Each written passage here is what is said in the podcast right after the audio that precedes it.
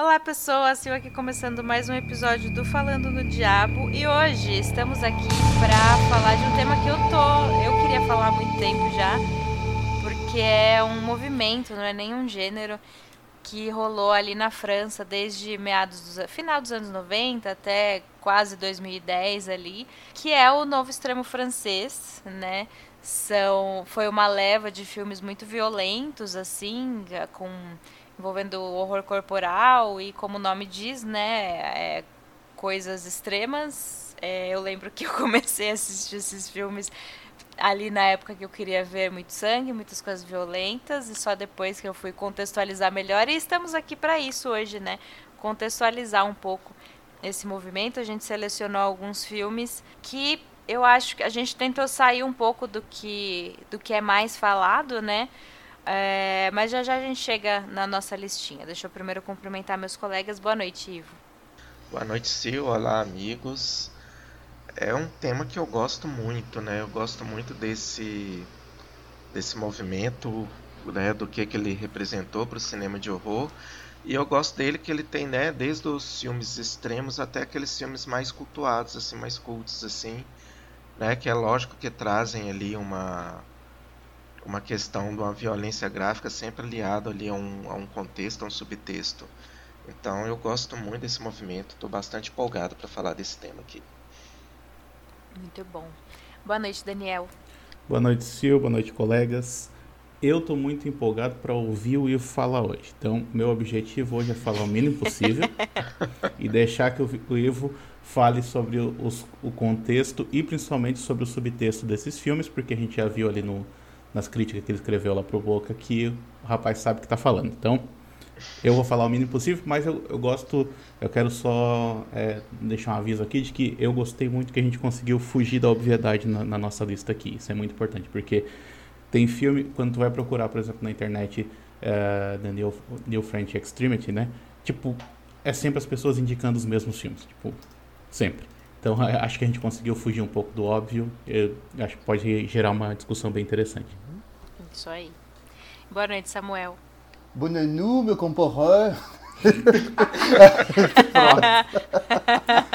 eu pensei, ah, eu vou, vou, vou, treinar meu francês hoje, gente. Só, só avisando que eu fiz uma aula de francês uma vez num curso e eu fui embora, eu nunca mais voltei.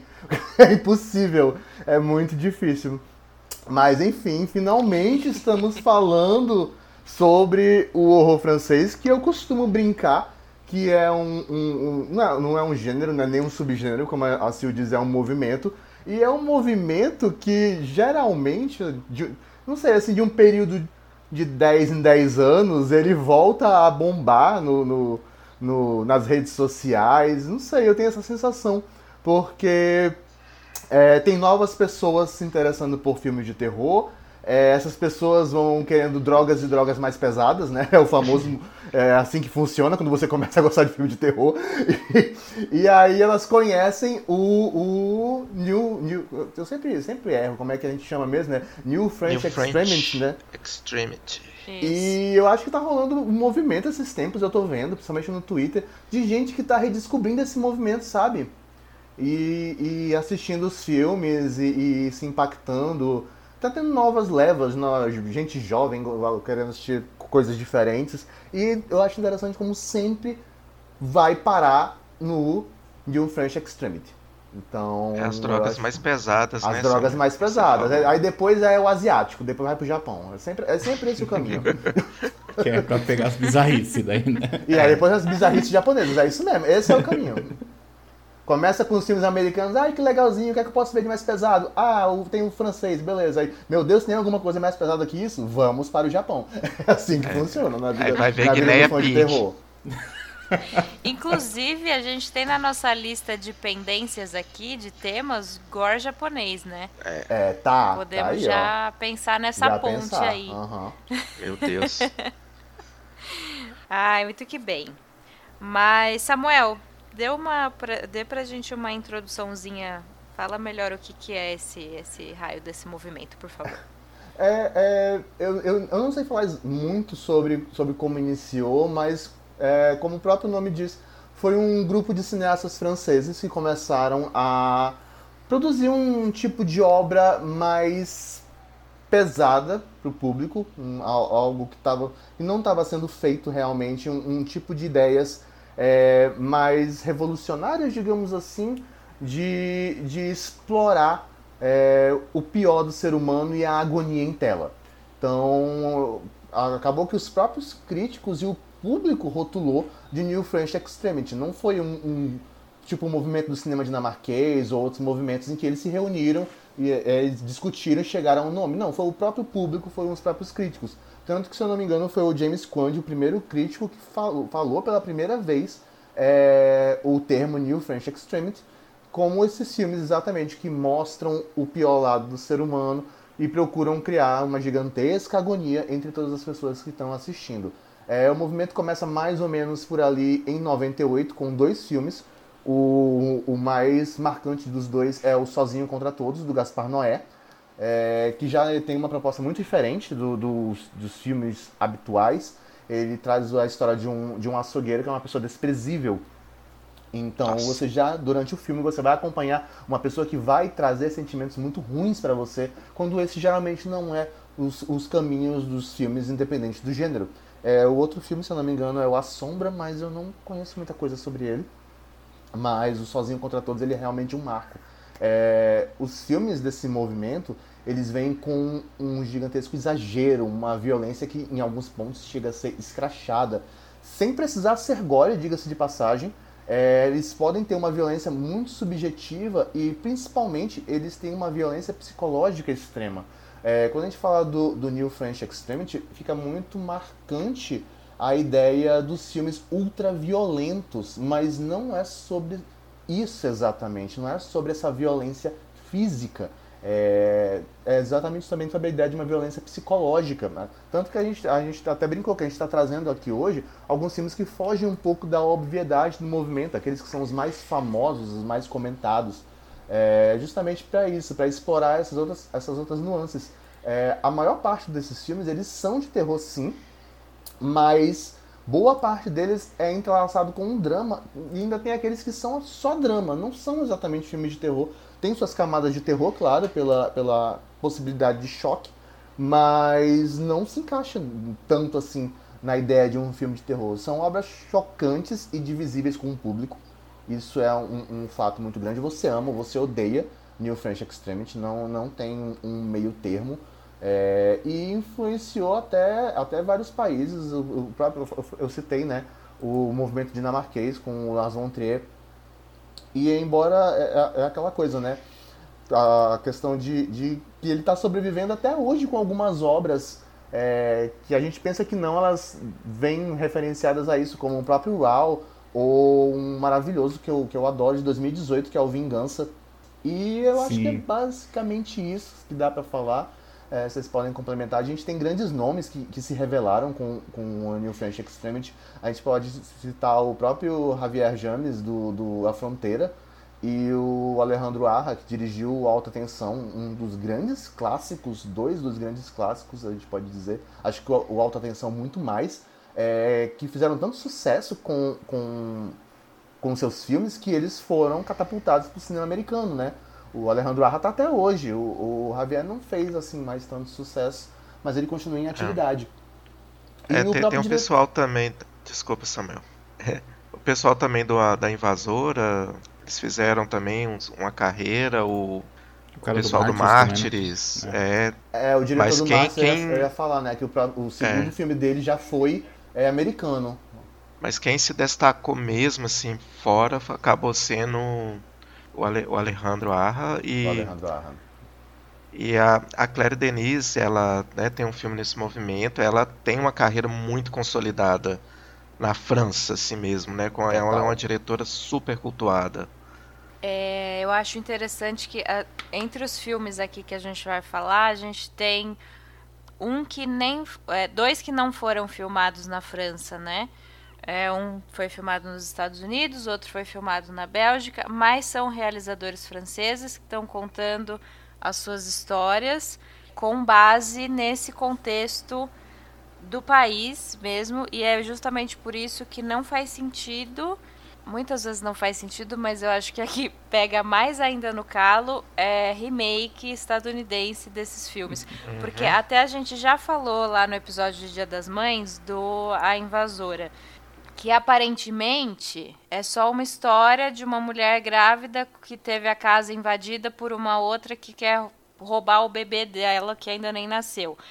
Só que é, a gente vê, a gente sabe que, por exemplo, quando os policiais chegam ali na casa, eles estão com um, um jovem preso e esse jovem foi preso num contexto de manifestação contra algo político que estava acontecendo nessa época, sabe? A gente vai chegar nisso também, porque um dos filmes que a gente vai falar traz isso muito claro, assim é, esse contexto de manifestação, essa é, insatisfação, ascensão de extrema-direita, enfim, é um contexto muito local. Como Samuel disse, esse movimento é, inspirou movimentos em outros países, mas o New French Extremity é isso, ele é francês, né? Então ele tem todo esse contexto e a gente vai, vai entrar nisso ainda é, quando a gente começar a falar dos filmes. E como Samuel disse também, o, sobre o James Quant, né? Ele escreveu um artigo lá em 2004 para a revista Art Forum. Ele está falando especificamente do filme 29 Palms de 2003, que não foi o primeiro dessa desse movimento, né? Mas foi o que ele, o, acho que o, acho que ele estava bravo e esse foi a gota, porque ele está muito puto com o Bruno Dumont, que é o diretor desse filme, né? que para ele sucumbiu às táticas de choque que o cinema francês estava é, implementando na última década. Isso, palavras dele no artigo. E aí ele colocou esse termo New French Extremity como algo pejorativo. Tipo, olha essa merda. E mas as pessoas, os, os criadores, né, que estavam fazendo esses filmes na época, gostaram disso, o público também e acabou adotando, né? esse termo que eu acho que combina perfeitamente mesmo com o que estava sendo feito. E e é isso assim. Era para ser uma, era para ser um xingamento e acabou dando super certo. É tipo torture porn, né? Tipo, Exato, também isso colocaram aí. como sendo um xingamento e os caras adotaram como sendo uma bandeira daí, né? É, Exatamente.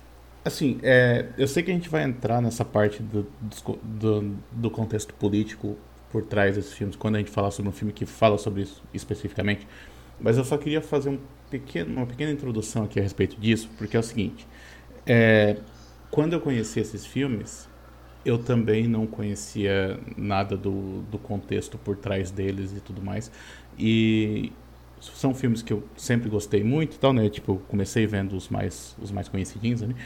é, isso me chamaram muita atenção. Só que durante muito tempo, por não conhecer o contexto, é, eu achava que esse movimento do New Frontier Extremity era algo que tinha meio que surgido do nada, assim, sabe? Tipo, que floresceu de uma hora para outra e de certa maneira, né, apesar de ter um outro exemplo recente, assim, tipo, ele, teve, ele foi, ficou concentrado numa determinada época e meio que foi se exaurindo depois disso. É, e eu não entendia muito o porquê, assim, sabe? E aí eu acho que é, esse contexto eu acho muito importante, porque, porque assim, o Stephen King ele costuma dizer que, por exemplo, que se, quando você olha para trás e analisa a produção de terror de uma determinada época, de um determinado período, de um determinado país, tu consegue entender mais ou menos o que que estava causando medo naquela determinada população, naquele determinado tempo, sabe? Então assim, olhando para trás, tipo assim, na época que, tá, que tava acontecendo, como eu tava desconectado de todo, de todo o resto, sabe? Eu, parecia que era algo que estava surgindo do nada. Mas quando a gente vê, quando a gente entende um pouco mais desse contexto, a gente percebe o quanto que, que de certa maneira, esses filmes estão refletindo algo que que estava assustando uh, as pessoas naquele momento, sabe? Que se, seja a, essa ideia da, da ascensão de uma extrema direita, né, com com o fato do né, o candidato a presidente lá, o Jean-Marie Le Pen, ele ter chegado até o segundo turno das eleições. Então, tipo assim, é, era um cara que, na visão de muita gente, representava o que há de pior na humanidade, digamos assim, né? Porque. Uhum. É, e aí, assim, esse cara tá ganhando cada vez mais notoriedade. Então, assim, tem algo de muito errado aqui, sabe? Tipo assim, tem gente que está corroborando com esse tipo de comportamento, tem gente que está corroborando com, com esse tipo de política, e isso até então aparentemente era inconcebível para eles. Então, assim, são filmes que tratam de certa maneira do lado pior da humanidade, sabe? De diferentes maneiras eles estão tratando disso. E, e é esse lado pior que ficou evidente nessas eleições de 2000, 2002, se não me engano, né? Mas que era, que era um descontentamento, que era algo que, vê, que não surge do nada também, tipo, que vai crescendo aos poucos, sabe? A gente passou por isso aqui no Brasil também, então a gente sabe mais ou menos como é, como é que funciona. Tipo, né, a, a eleição de, de 2018, ela, ela aconteceu em 2018, mas foi algo que estava sendo construído há, há mais tempo, né? Então, uhum. é, eu acho que são filmes que refletem isso de diferentes maneiras e muitas vezes sem necessariamente estar tá querendo refletir isso. É mais a ideia de que é algo que o, o, o, cinema ele acaba captando, mesmo ele querendo ou não, sabe? Em alguns filmes eles tratam disso de maneira direta, eles mencionam isso, outros filmes nem tanto, mas é muito significativo que a maior parte, da, ou pelo menos uma parte significativa da produção de cinema de terror da França de uma determinada época trate desses temas. Então é só uma pequena introdução que eu queria fazer. Ótimo, é isso. Mas é isso, gente. Podemos passar para os filmes então? Toca a ficha. Sim. Vamos lá. Eu tinha comentado no grupo que eu ia procurar a pronúncia dos nomes dos filmes, dos nomes dos atores, diretores, etc. Eu procurei. Eu não prometo que eu vou falar certo, mas eu tentei, tá? Não é o que importa. Aqui a intenção. Porque quando a gente falou da invasora, a gente não sabia falar o nome também. Eu até coloquei uma inserção depois. Colocou? Coloquei.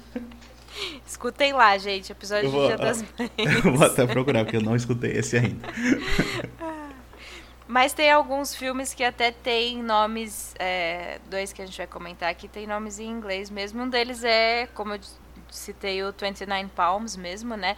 A gente vai começar por ele justamente por ele ter sido o responsável pelo, pelo nome do movimento, mas ele não é o filme mais antigo que a gente vai comentar, ele é de 2003, foi escrito e dirigido pelo Bruno Dumont, e esse é um dos filmes que foi filmado fora da França, ele foi filmado na Califórnia, é, no deserto de Mojave, se não me engano, inclusive é, a gente estava comentando aqui antes da gravação que, que são imagens bem bonitas, assim. É, eu estava me sentindo em um filme mais experimental até certo ponto, porque ele tem uns, uns shots longos, assim, de paisagem, do carro andando ao longe, assim, coisas, em momentos em que nada acontece, é, e que são bem bonitos, assim, são muito bem filmados. Eu vou deixar um aviso aos ouvintes já, acho que a gente vai entrar em spoiler de todos os filmes, provavelmente, mas esse em específico, a sinopse já conta o filme inteirinho. Tá, então se vocês, ouvintes que não assistiram esse filme, se quiserem assistir, pular essa parte que a gente vai comentar, pulem tudo, tudo, não saibam nada sobre esse filme, porque pra mim deu uma estragada boa na experiência. Mas é um filme assim, o, o, elenco é bem, bem enxuto, né? São, são dois protagonistas, que é a, são interpretados pela Ekaterina Golubeva, que é uma, era uma atriz russa, e o David Wissak, eles são um casal. O David é um fotógrafo, o nome do personagem também é David, é um fotógrafo estadunidense. E a Katia é a namorada dele, é russa, e ela é, é isso. Ela é uma namorada dele. o trabalho dela é namorada dele. é. Não tem, não tem mais nenhuma, nenhum detalhe assim sobre ela. É, eles são um casal e eles estão passeando ali pelo deserto, procurando locação para fazer uma sessão de fotos, assim. E é isso. Eles dirigem um, um jipão lá bem, bem americano. É, e ficam passeando pelo deserto, aí eles param para transar, e aí eles brigam e pelas coisas mais idiotas, até que algo estraga essa viagem, esse, essa vida, né? E, e esse é o filme inteiro. não é, não, não, não tô falando nem como crítica né, do, disso ser o filme, mas é no sentido de que é uma sinopse que conta tudo mesmo. Tipo, para você assistir esse filme sem saber de nada. Primeiro que você não pode saber que ele faz parte do New French Extremity, Ou porque seja, senão você sabe que algo vai acontecer. Já estragamos essa parte, então. É, eu, eu fiquei. É, Foi o que tem aconteceu. Eu falei, gente, quando que vai acontecer? É, porque exato. Vocês tinham comentado, né, que. Não, é que no final ele fica extremo, né? Quando a gente estava discutindo sobre os filmes, você e o Daniel comentaram, eu ainda não tinha visto. Uhum. Aí eu fui ver e falei, gente, quando que vai acontecer? Quando que vai? E, eu- e Quando vocês não que é falaram final, o que que é no acontece. eu final, falei. É, eu falei, e o que que acontece? E é o que ali? Uns 5 minutos? É. Ou menos, eu acho. É muito- então, é eu muito que falta rápido, 15 assim. minutos pra acabar. Porque é um filme, é, é um filme muito longo. Ele tem 1 hora e 54. E eu acho que lá pra 1 hora e 37 eu olhei que, que, é, que dá merda. Sabe? Nossa, demora, hein? É, Demora, não, demora. muito. é, e, e eu Mas também quando pensando. dá merda, dá merda, né? É, da Sim. merda, da merda. Sim, é merda muito, assim. federal. Mas eu fiquei muito pensando na, numa relação dos dois, assim, eu ficava pensando que seria alguma coisa ali entre os dois ali, que eles tinham uma coisa meio. Uma, uma relação ali meio. Né, um, talvez um É pouco incômodo de observar, né, obsessiva. É incômodo, porque.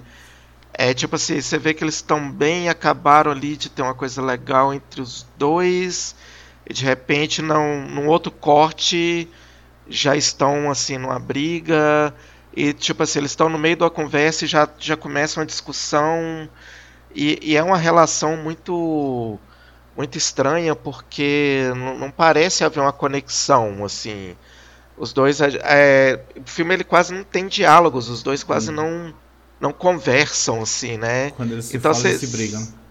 É quando eles é isso, quando eles falam eles se brigam, porque eles estão viajando, aí tipo assim as coisas é, ah, você quer dirigir o carro? Ah, passa. Ah, tô com fome, né? Vou comer.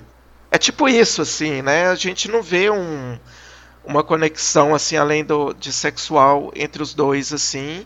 E, e esse conflito, a, a mulher ela ao mesmo tempo que ela tá ali num, num, num carícia com ela, ela tá triste, ela chora. Então isso me intrigou um pouco no filme, apesar dele ser bem cansativo, né? Porque dessa, uma, como assim eu disse, uma hora e 37 disso acontecendo, assim. E longos takes. Tem uma cena ali de sexo que é bem incômodo de ver também, porque tipo, ele Sim. fica insistindo, insistindo, insistindo e ela não quer ir. Porra, né? tipo, fica. Uhum. Dá- começa a crescer esse, sentimento assim, de- desse incômodo, sabe? Assim, não, não deveria estar vendo isso. É. Então, assim, eu, eu, eu acho que de nós aqui, acho que talvez eu seja o que mais gostou desse filme aqui. É, porque eu, eu não sei, ele, talvez porque eu não sabia muito desse contexto, eu já tinha ouvido falar bem do filme, mas não sabia muito o que acontecia e tal, né? Então eu fui meio que sem, por exemplo, sem nem ler a sinopse. E aí eu tava acompanhando aqueles personagens e ele, o filme tem assim um, como é que eu posso dizer?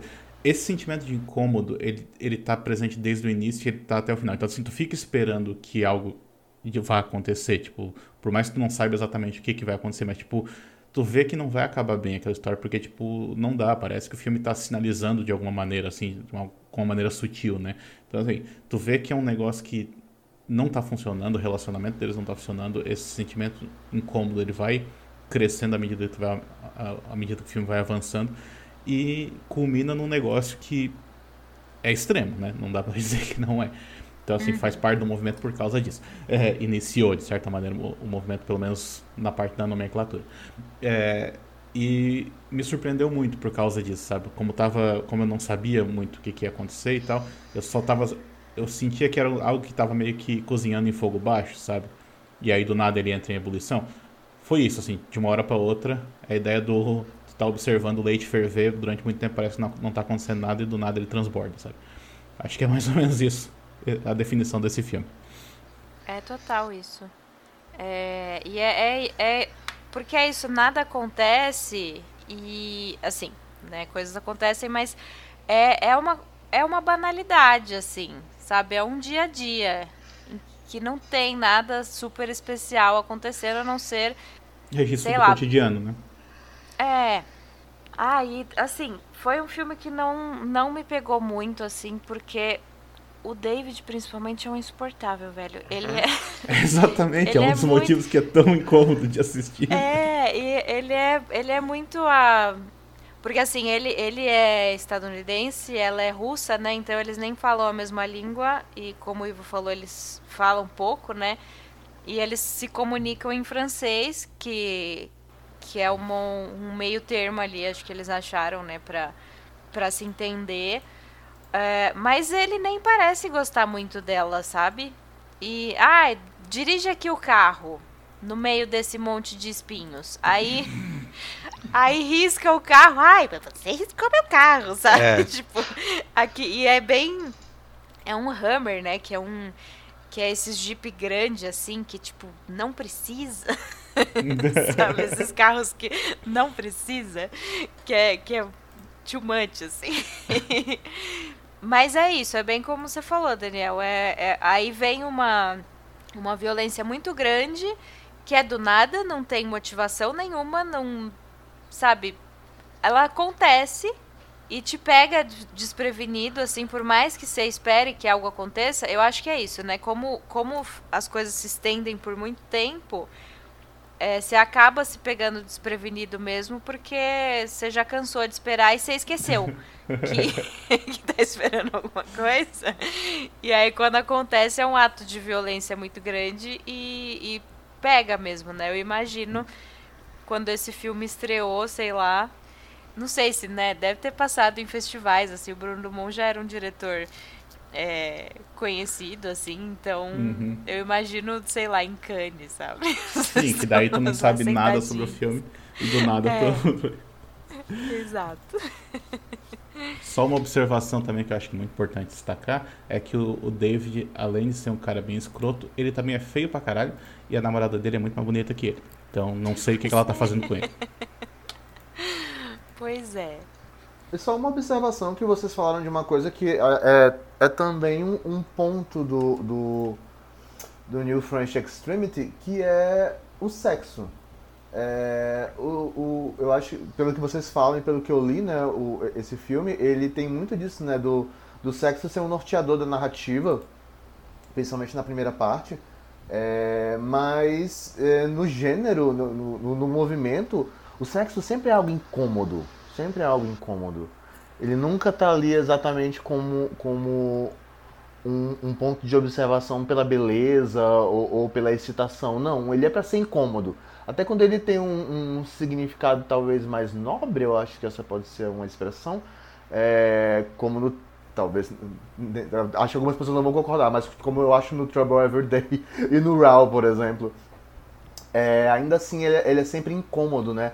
Tanto que, que dentro do movimento tem um, um dos filmes do Gaspar Noé que é famoso até hoje por uma cena extremamente desconfortável de uma longuíssima duração com a Mônica Berluzzi, né, se eu não me engano. Sim, que é o do Irreversível, né? E é interessante como esse é um, um ponto em comum do movimento. O sexo sempre vai ser algo incômodo em algum aspecto. É verdade. Muito bem, gente. Partimos pro próximo? Só pesquisei aqui rapidinho. É, o filme foi exibido em Veneza, não em. Olha aí. Então foi lá. Foi lá que aconteceu a. Veneza e naquele. Lá que a magia aconteceu. É, lá que a magia aconteceu. Provavelmente Imagina você vendo esse filme no cinema sem saber nada dele. Exatamente. Bom, gente, agora acho que daqui pra frente a gente vai por ordem de, de lançamento, né? É, então vamos voltar um pouquinho para 2001 para falar de Desejo e Obsessão no original Trouble Every Day. Obrigada, Claire Denis, por ter colocado este nome em inglês para me facilitar. assim, só vou dar uma, sinopse básica. É, o filme ele conta a história do Shane e da June, que são norte-americanos, eles são recém-casados eles estão em viagem de lua de mel para Paris. Ao longo do filme a gente descobre que essa viagem é, que foi marcada pelo Shane, ela não é exatamente uma viagem de lua de mel. É, ela, ele está em uma missão que parece ser de trabalho, só que ao longo do, do filme a gente vai descobrir que essa missão é mais pessoal, na verdade. O Shane ele é um, um, um homem atormentado completamente atormentado. Ele é interpretado pelo Vicente Gallo, que Encaremos os fatos, por mais filho da mãe que talvez ele seja, é, tá numa interpretação incrível nesse filme. para mostrar o, o, o quão perturbado ele é, principalmente por causa de um fator que é meio que o desejo sexual dele, que é uma coisa muito peculiar. É, ele está tentando encontrar um pesquisador, o Liu, é, que é um, um, médico francês, e que a gente vai descobrir que trabalhou é, em alguns experimentos bastante dúbios em relação à ética por ele ter feito experimentos humanos, se eu não me engano foi alguma coisa na Guiana. É, e o, o, o, esse médico, o Liu, ele ao mesmo tempo a gente vai acompanhar a, a história dele, que ele persegue a própria mulher dele, que é a Corey, que tem um apetite sexual também gigantesco, tão gigantesco a ponto de enfim, vamos já falando entrar um pouco de spoilers da trama, é, ela só consegue se saciar matando quem está desejando ela. Então. E não é, é... não é matando dando uma facadinha, não, gente. É matando. assim. É um processo. O, o, o, o desejo sexual está relacionado a um sadismo muito grande entre esses dois personagens, o Shane e a Cora. Eles têm isso em comum. É como. E, e esse filme em especial, aliás, basicamente como os outros filmes da Claire Denis, é, ela, não, ela não entrega a, a, a trama, os detalhes, não. É um quebra-cabeça tu vai ter que começar a montar esse quebra-cabeça a partir do que você está assistindo. Não é difícil de montar, não é um desafio montar, mas eu acho que faz, uma, um, faz parte de uma particularidade dos filmes dela que eu gosto bastante. É, de você ir enxergando o que está sendo colocado ali e montando a, a história. O, o Trouble Every Day é, não se, eu acho ótima a tradução em português, Desejo e Obsessão, é, combina muito a gente tem esses personagens que têm um, um, um, desejo, uma libido completamente fora do controle e isso destrói a vida deles. Não são capazes de mais nada além de, de tentar nem, nem tentar não ceder. Eles, eles estão cedendo o tempo todo. É, o Shane tenta, de certo modo, se controlar a partir do momento que ele casa com uma mulher que ele não ama, que ele não deseja. Ele quer outra coisa, ele quer outra pessoa, ele quer se satisfazer, mas ele tá ali o filme todo se controlando, tentando, se contorcendo, é, meio que em busca de uma cura, meio em busca de uma salvação, meio em busca de uma parceria. Então, tem, é, eu acho que é basicamente isso que eu posso falar do, do Trouble Everyday de cara, vocês podem já dar os seus complementos. É, interessante assim que o Shane ele ainda tem uma sanidade que faz ele buscar, né? E a, a, a Core ela já está num, num, estágio, digamos, avançado, né, dessa, digamos que seja uma doença, mas isso tem todo um contexto ali sexual, mas ela está ali no estágio mais avançado e ela está no estágio praticamente animalesco, assim, ela ela não não perdoa, né? Enquanto o Shane ele está se segurando, né, até até onde ele consegue, porque ele ele tem vários momentos ali que ele ele tá até tipo assim, ele tá no ônibus, ele tá se esfregando numa mulher, ele passa ele passa tipo assim, numa porta ao lado da mulher, ele já coloca a mão nela. Então ele ele tá ali no, no limite, né? Enquanto a Corey ela já tá, ela já ataca, né? Ela não ela não tem, ela é, por mais que o Leo tenta prendê-la em casa enquanto ele procura a cura ali, ela sempre arruma um jeito de sair, né? Eu não sei de onde ela tirou aquela aquela serra debaixo da cama e conseguiu fugir, né? Mas enfim, não, não vem ao caso. É, e o Leo tá, tá ali, né? Protegendo, ele ama a mulher dele, protegendo, ele tentando proteger, mas é, não, não é o que ela, o que ela quer.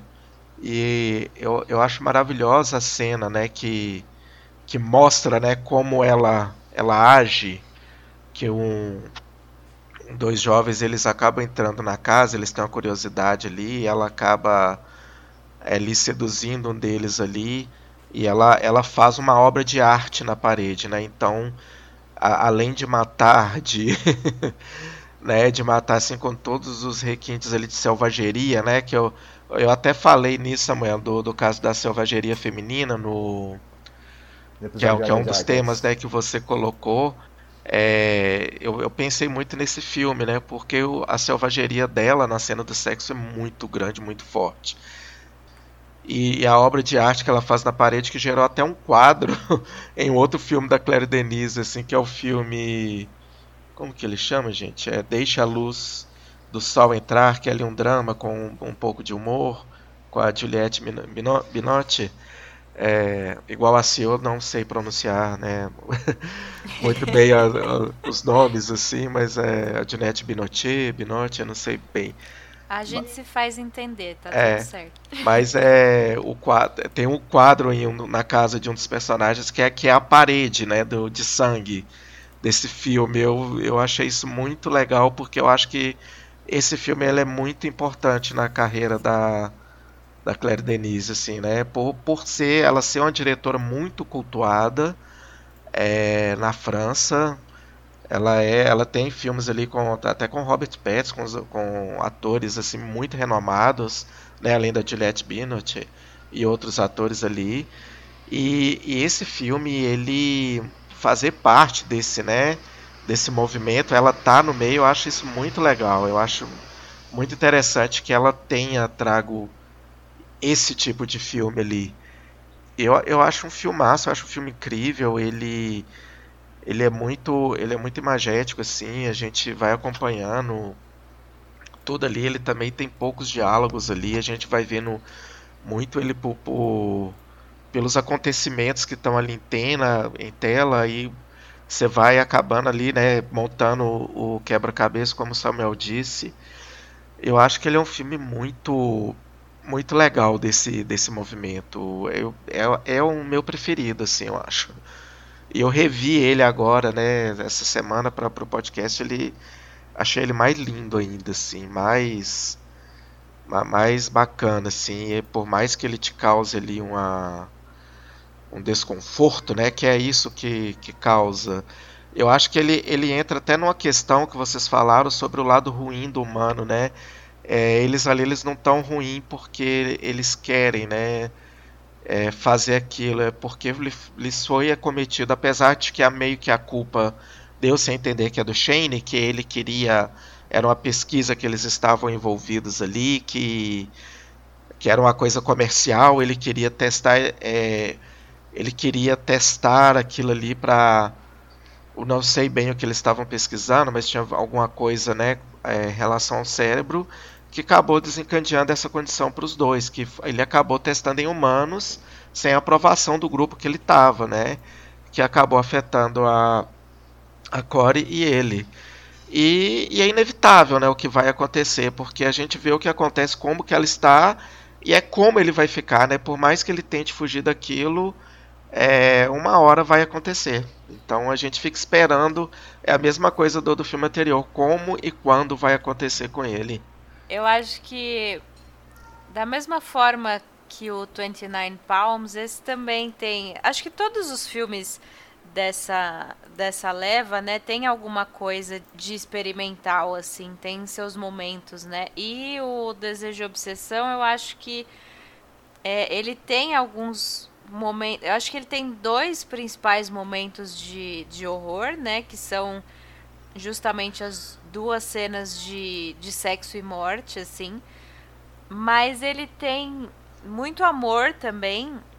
E eu vou discordar do Samuel que que se achou que, que o Shane não nem quer muito estar com, com a June, né?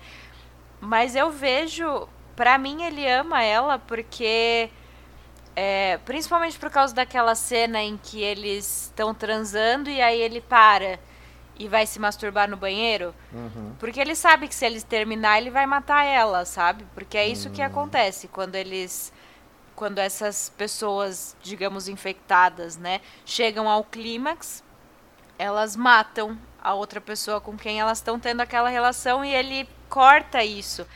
E no final do filme também, né, ele, ele mata a, a camareira lá do hotel que eles estão hospedados. E aí ele vai tomar um banho e tal. E a June chega e, e entra no banheiro e ele tá é, tirando o sangue que tava escorrendo ali na cortina do box, né? E ela percebe que porque sobrou ali é uma cortina transparente assim e tem uma gotinha vermelha escorrendo.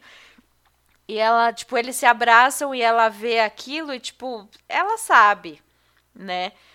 E ela fala, o que eles falam um pro outro é eu quero ir para casa e o outro eu não lembro quem fala o quê. Um fala eu quero ir para casa, né, nos Estados Unidos e o outro fala tá bom.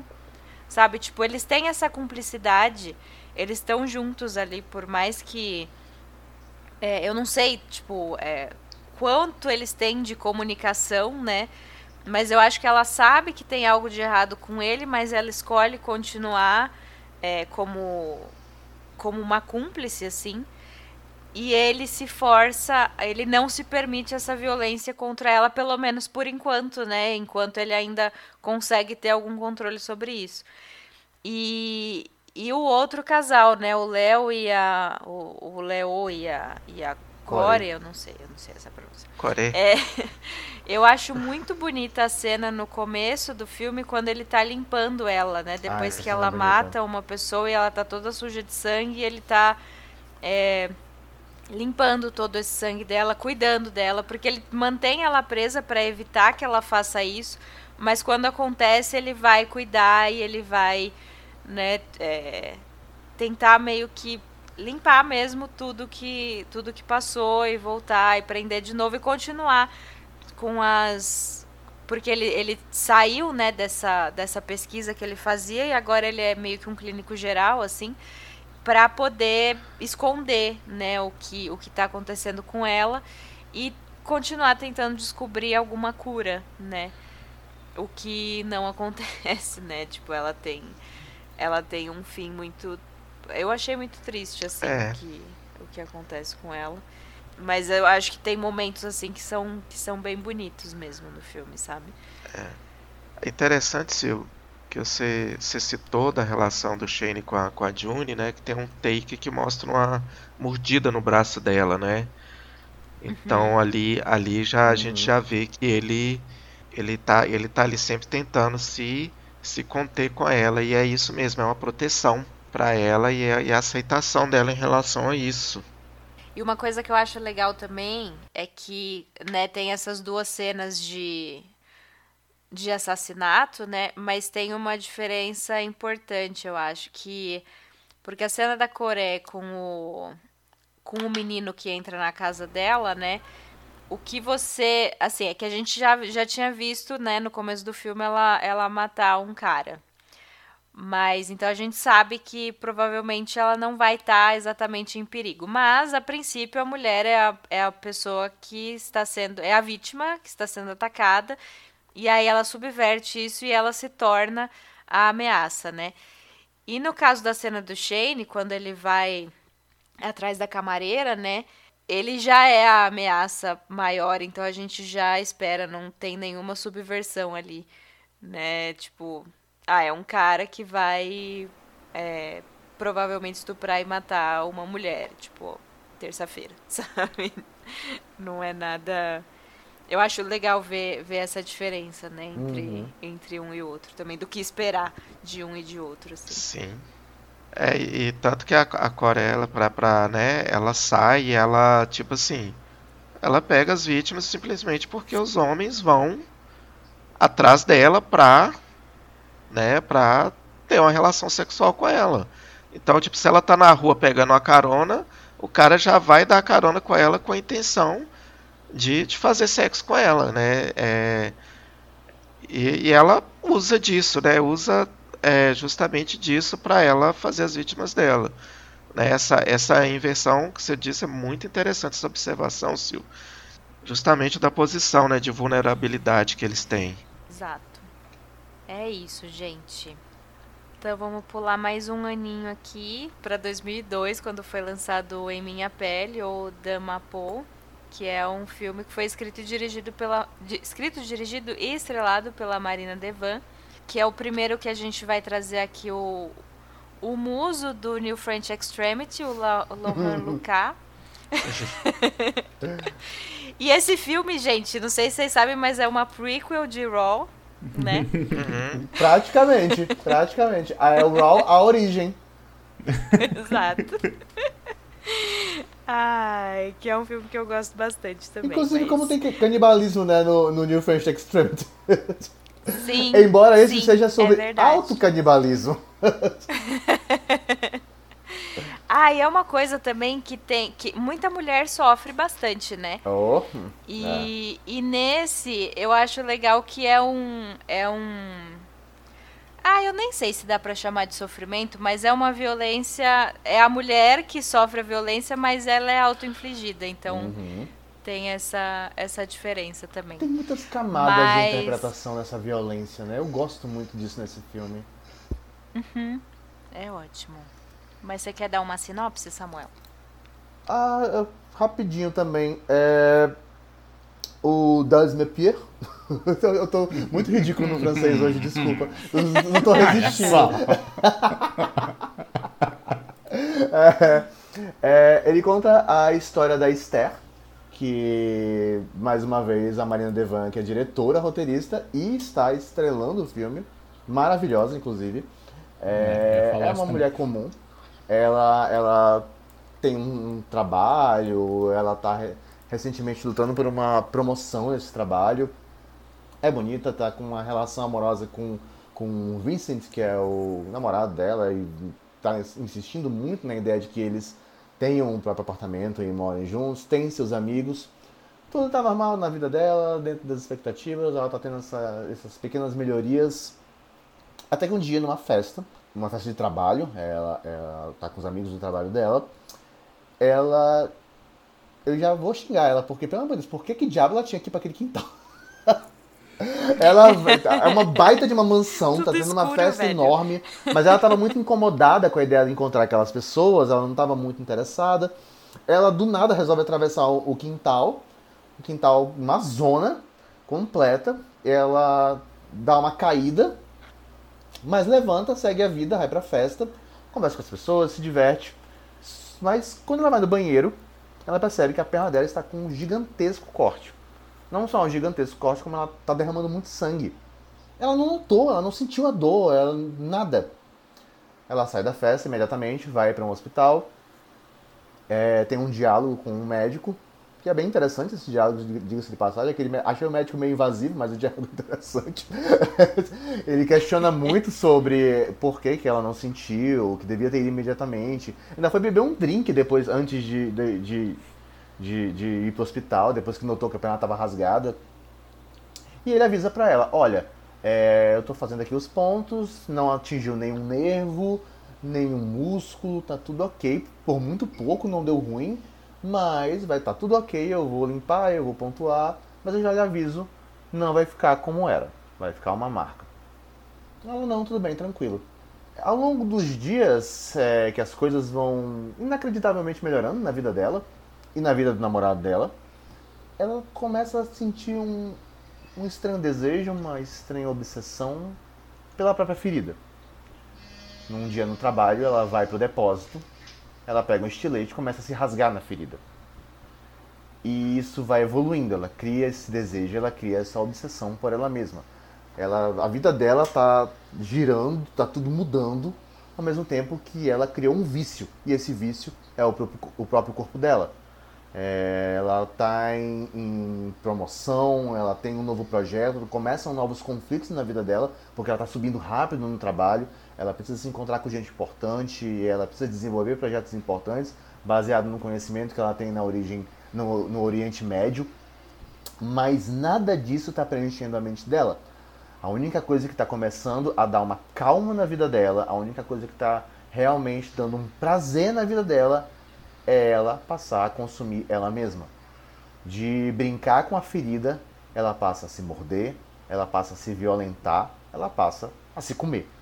Então a gente tem esse filme que tem um, um, um, um retrato bastante diferenciado sobre compulsões, sobre psique humana, sobre capacidade de vícios. É, é, são, é uma trama fascinante. Esse filme ele, ele cresce de uma maneira muito surpreendente. E, ele, Assim como você vê a obsessão surgindo na vida da Esther, você vai ficando obcecado por esse filme, para onde ele está caminhando, para que violência vai ser mostrada afinal de contas.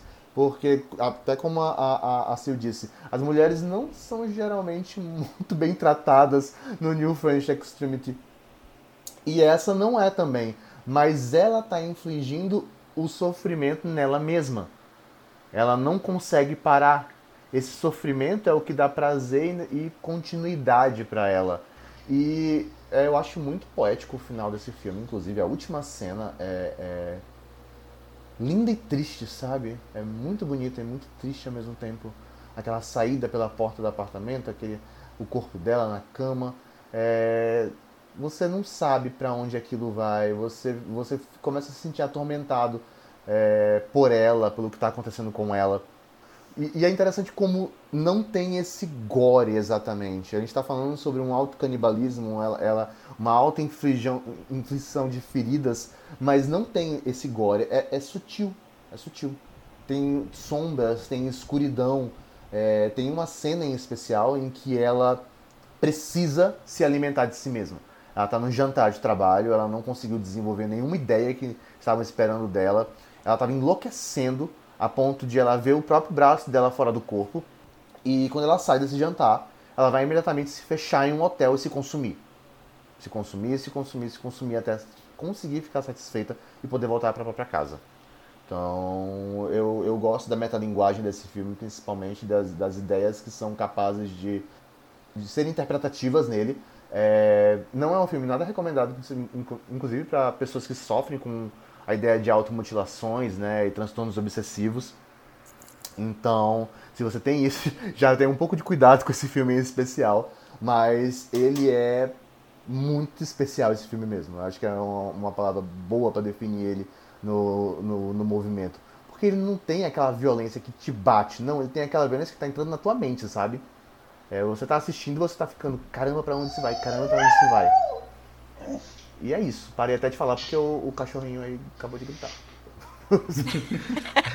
A Marina chegou aqui, ela tá latindo. Eu vou baixar o áudio aqui.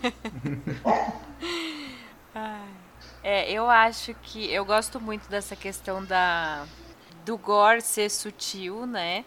E eu gosto muito de que porque é como Samuel disse, né, tem essa questão da automutilação que pode ser uma coisa pesada, né? Mas é, é colocado de um jeito tão diferente, porque a, a Esther, ela não tá sofrendo, ela não não tá se autodestruindo, tanto que por isso que eu falei que não que usar a palavra sofrimento talvez não fosse é, é a melhor escolha, porque ela tem mais uma curiosidade, né, sobre si mesma, assim, sobre o corpo dela e porque assim, ela é uma pessoa que basicamente tem tudo. Assim, a vida dela tá ótima. Ela tem um relacionamento que em princípio é saudável, ela vai ter essa promoção no trabalho, tá tudo indo muito bem. Ela é, eu estava lendo um texto, tem um livro chamado Films of, of the New French Extremity, da Alexandra West. Ela coloca de um jeito muito muito melhor do que do que eu diria, mas ela fala que a Esther é uma pessoa que ela é um corpo perfeito para a perpetuação do sistema socioeconômico. Então, tipo, tá tudo bem assim socialmente, né? Uma sociedade que olha para ela fala essa pessoa está ótima, né? Enquanto Só ela estiver sendo tá, útil, né? É. E, e, ela não se encaixa, assim. Primeiro que quando ela começa com esse negócio de automutilação, ninguém entende, né? Não dá nem pra tentar. Tipo, pelo contrário, o namorado dela, que é um chato, é, ele começa a mais policiar ela do que qualquer coisa, né? Tomar conta do que, do que ela tá fazendo, tanto que ela até finge que sofre um acidente de carro para é justificar é o, os machucados. É Essa boa. parte é muito boa. Quando ela empurra o carro do barranco para justificar porque está machucado.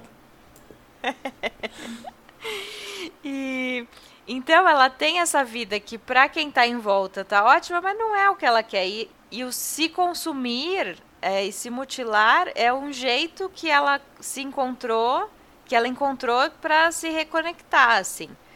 Ela tá esse corpo que serve para para essa perpetuação do capitalismo, ela tá se reapropriando dele dessa forma, sabe? Então é um negócio muito profundo mesmo, sabe? Ai, eu gosto muito de como, como tudo isso é representado, assim.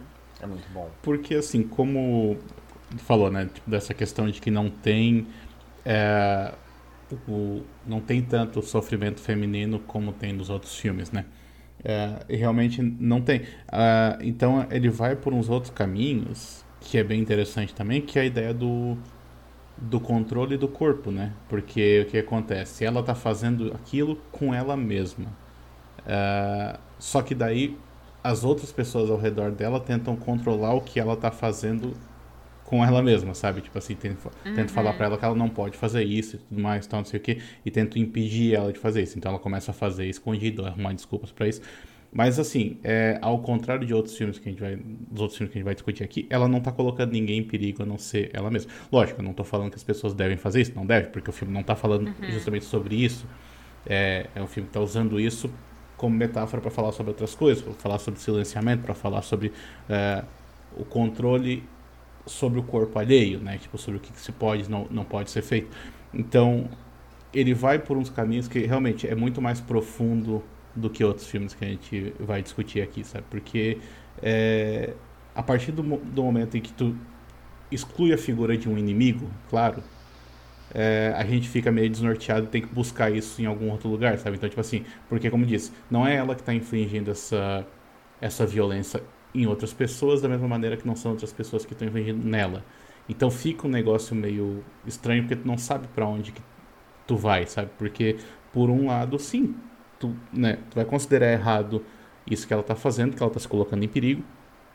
Mas ao mesmo tempo o filme abre e aí, por exemplo, nessa questão do perigo, assim, a maneira como o filme mostra como ela se tranca no hotel para ficar se consumindo e tal, tipo, é muito como uma pessoa que tá é, cedendo aos seus próprios vícios. Então, se tu quisesse fazer uma leitura de um vício em droga, alguma coisa assim, tu pode fazer, pode ir por esse caminho. Mas ao mesmo tempo tem essa questão da, da reapropriação do próprio corpo, né? Então, é um filme que eu acho que não, não vai por um caminho um caminho único. Ele abre várias interpretações, então tipo é realmente muito mais profundo por causa disso. Vocês falaram um negócio bonito aí, reapropriação do próprio corpo. Eu achei isso muito profundo. Sim, porque ela está consumindo o próprio corpo, né? ela está tomando para si. É.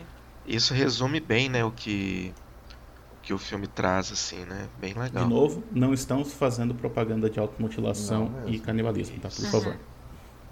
E, e até assim, ela tenta lutar, obviamente, contra esse desejo por ela mesma, né? mas, mas depois de um tempo tem uma hora que ela simplesmente passa a se admirar nisso. E eu acho que o, o, o, uhum. o momento disso, o mais marcante, é o diálogo da farmácia. Que ela quer fazer um couro com a própria é pele. Bom também. É muito bom. É o muito diálogo bom. é muito bom. é, é assim, é chocante, ele é engraçado, e ao mesmo tempo você fica, caralho, ela, ela se aceitou dessa maneira.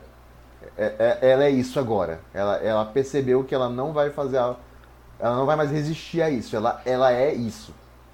Então ela, ela tá se admirando tanto agora que ela consome a si mesma que ela quer transformar um, um pedaço dela em couro para poder ter para manter essa admiração, né? Como símbolo dessa admiração de si mesma. Então é, é muito boa essa parte. Uma coisa que eu acho legal é que a, a Marina falou, né, de onde veio a inspiração para esse filme. E ela foi atropelada quando ela quando era criança, quebrou a perna e aí ela não sentiu dor e achou tudo muito interessante assim, e tipo as pessoas chocadas e ela super curtindo. E porque ela falou era como se a perna fosse um objeto fora do meu corpo. Tipo, não faz parte de mim, sabe? E, e tava ali super que esquisito, né, essa posição. E, e foi daí que veio, veio essa inspiração. E levada bem literalmente a cena do jantar, né? Quando o braço dela se solta do corpo, assim. Hum. E é, é desesperador. É desesperador a cena do jantar. é, mas muito que bem. Bora então pro nosso penúltimo, gente. Vamos falar de Calvert, de 2004, do diretor Fabrice du, Duvels. Olha lá, usei meu Olha francês só, agora. hein? Só que Tô ele é belga. com você. Né? É, esse filme é estrelado pelo Muso, né? Laurent Lucas, é, aqui como protagonista, né? Ah, eu acho que é, é um dos meus favoritos dessa leva de, de extremos franceses. Calvé, eu acho que desses filmes é o, o mais aflitivo de todos. Eu acho que o, o- é o meu favorito da, da lista que a gente trouxe. Principalmente porque eu acho que ele tem uma, uma, uma dose de terror psicológico junto com um terror físico. É, os dois estão assim, muito alinhados. Eu fico muito impressionado com, com, com o nível que os dois conseguem chegar. Mas ele conta a história do Mark. É? Não, é Mark Stevens é um, um- um cantor muito seu fuleiro. Ele, ele vive numa van, ele faz esses showzinhos em, em cidades do interior e logo no começo a gente está acompanhando o show dele num- num- numa casa de repouso, né? Ele tá fazendo uma apresentação, tem umas situações muito estranhas e acho que, que eu gosto desse, desse primeiro momento desse filme, porque, por exemplo, ele é assediado por uma das idosas e depois por uma das enfermeiras. E é curioso ver essas cenas, pensar nessas cenas depois que o filme acaba. Porque você pensa um pouco, cara, será que o Mark ele é uma pessoa que atrai esse tipo de situação? Porque É um é? pois. eu fiquei, eu fiquei muito pensativo depois, de- depois disso, porque ele tem essa, essa, essa vibe de picaretagem, ao mesmo tempo que ele tem um coração muito puro, um coração muito bom. E ele ter essa abertura desse, desse, desse, dessa bondade, dessa, de receber bem as pessoas, de gostar de receber as pessoas e apresentar para as pessoas a arte dele, a música dele, por mais fuleira que seja, é, é, as pessoas têm alguns sentimentos estranhos e, umas e se acham em possibilidade de aberturas estranhas com ele. Mas enfim, depois dessa apresentação no- na casa de repouso, ele precisa se deslocar pelo interior da França para poder fazer um show especial de Natal em um vilarejo, uma coisa assim. E durante é, a ida, ele tem esse furgão dele com todos, todo o acervo dele de trabalho, toda a vida dele tá nesse furgão. Durante essa viagem, numa tempestade, numa estrada muito ruim, o carro quebra e ele se vê isolado numa, numa região rural, é, numa época em que não tinha celulares com bons alcances, enfim, hum, meio difícil. A gente, a gente até brincou um pouco no começo sobre essa questão da, da zona rural francesa, né, ser representada no, no, no terror francês de, de uma maneira bem provinciana mesmo. E ele se hospeda numa, numa pequena pousada que tem, com um, um único dono que, sinceramente, não está mais funcionando a pousada. O cara tá ali, até recebe ele, mas a pousada não funciona, ele não recebe mais pessoas, que é o Bartel. E ele precisa de ajuda para consertar o carro dele e tentar sair dali. É, só que ao longo de poucos dias ele percebe que as coisas ali são razoavelmente estranhas. Primeiro porque o Bartel avisa para ele que, pelo amor de Deus, a qualquer custo, não se envolva nem chegue perto da vila local. O Mark acha muito estranho, mas concorda, diz que não vai se aproximar e sai para uma caminhada. Nessa caminhada, ele vê o que são notavelmente alguns homens dessa vila é, usando um animal como um objeto sexual. Ele fica horrorizado com a cena e volta correndo para a pousada para verificar se o Bartel finalmente conseguiu andar com o conserto do carro dele. Bartel está muito solícito e fica muito fascinado com a ideia de que o Mark é um artista. E ele diz que ele mesmo já foi um artista. Ele foi um, um humorista, na verdade. Mas ele perdeu toda a inspiração dele, todo o, o- o humor dele, quando a mulher dele o abandonou. Num depois de um jantar bastante incômodo, eu acho que incômodo é uma ótima palavra para definir esse filme, é, o Mark acorda e ele é confrontado porque o Bartel passa a acreditar que o Mark é a mulher dele. Voltou para ele. Então o Bartel destrói o, o carro do Mark e o bate com a bateria do carro na cabeça dele, causando um ferimento terrível. E a partir daí, a gente tem uma espiral de loucura e insanidade nesse filme que é surreal. E um nível de aflição que ele vai crescendo a cada momento. Porque quando você acha que não pode dar mais merda, vai lá e dá merda. O Mark é então sequestrado pelo Bartel, abusado pelo Bartel, tenta fugir, só se fode, e quando você pensa que não, ele consegue se fuder ainda mais. Então, é, é, basicamente é isso. É um roteiro meio simples o Calvé. Ele não exige uma, uma reflexão, um nível de, de, de mergulho que os outros filmes, os últimos dois filmes que a gente citou exigem. É, mas eu acho ele o mais aflitivo de todos. Ele realmente tem, desbanca para uma violência, uma sanguinolência e uma, um, esse aspecto de que as pessoas ali são as mais terríveis possíveis. Elas são loucas, elas são insanas, elas não têm limites, elas não têm moralidade. Então, o, Mark está mergulhado é, com essas pessoas em, em completo caos e ele sabe que ele pode perder a vida dele a qualquer momento porque não há nenhum sentimento de razão ali onde ele está. Então, é uma completa luta de sobrevivência que o filme vai, vai ter, então. Vira um delírio coletivo, né, ali, com uhum. os aldeões da vila. Um bizarro delírio o... coletivo. Porque a gente, é, a gente percebe que a vila ela, ela só tem homens, né? Ela não tem mulheres na vila. E o, a gente até se, se, questiona um pouco sobre a existência dessa esposa dele. E é uma coisa meio coletiva essa quando a presença né, do, do Mark lá ele acaba sendo transformado né, na, na, esposa do Bartel ali na mente deles ali.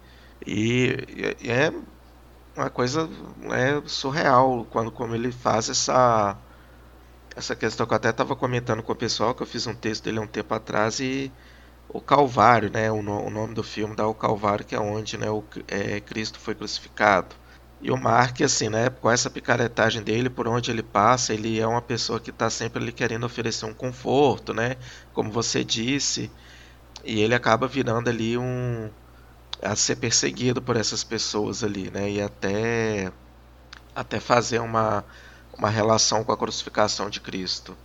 É, ele é, como você disse, ele é um filme muito incômodo, ele ele te deixa assim, muito desconfortável quando você vem, principalmente nessa segunda parte, quando o filme passa a ficar muito estranho, né, com, com as atitudes ali dos, dos aldeões da vila ali, como ele, a pessoa é tudo muito doido assim, muito é uma, é uma loucura muito louca daquela vila. Eles vivem ali em um outro universo assim. É, eu acho que, como o Samuel disse, é um roteiro simples. É uma coisa que a gente já viu, né? É, em vários outros filmes. São é, uma pessoa que vai parar numa cidade pequena, num vilarejo, e que tem pessoas que vivem numa outra realidade e vão ser uma ameaça. A gente já viu essa história. Só que, velho, eu não tava esperando que Primeiro o cara ia achar que, a, que, a, que o Mark é a esposa dele que voltou. Porque é isso, né? O filme que não tem mulher sofrendo, vão pegar um cara e transformar numa mulher para, para sofrer. Pois é. Bota até um vestido nele. pois é. E que a cidade inteira, por mais tipo, desde o começo a gente sabe que, que o vilarejo é habitado por pessoas no mínimo duvidosas, mas por causa dessa questão do, do porco, né? Mas. Mas e a cidade inteira vai entrar nessa pira de que é a glória, sabe? E que aparentemente, se existiu, é, se relacionou com outras pessoas ali naquele vilarejo, né? Porque tem um outro senhor que, que diz que amava ela e tal. E então, é, quando eu assisti a primeira vez, eu não tava esperando de jeito nenhum, sabe? É porque tem uma hora que parece e que é ele vai ser doideira. resgatado, na verdade ele está sendo sequestrado por outra pessoa. Né? É. Exato. É uma disputa de sequestradores. Fico... É. Só piora. e eu fico com dó porque o Mark meio que. É, tipo, ele quebra, né? Porque. Ele quebra. Ele só chora, velho. Ele não. Ele chora feio e ele não consegue reagir. Tipo, é, ele demora muito para ter alguma reação, né? E. E até no final, assim, quando. Quando ele finalmente consegue fugir, né?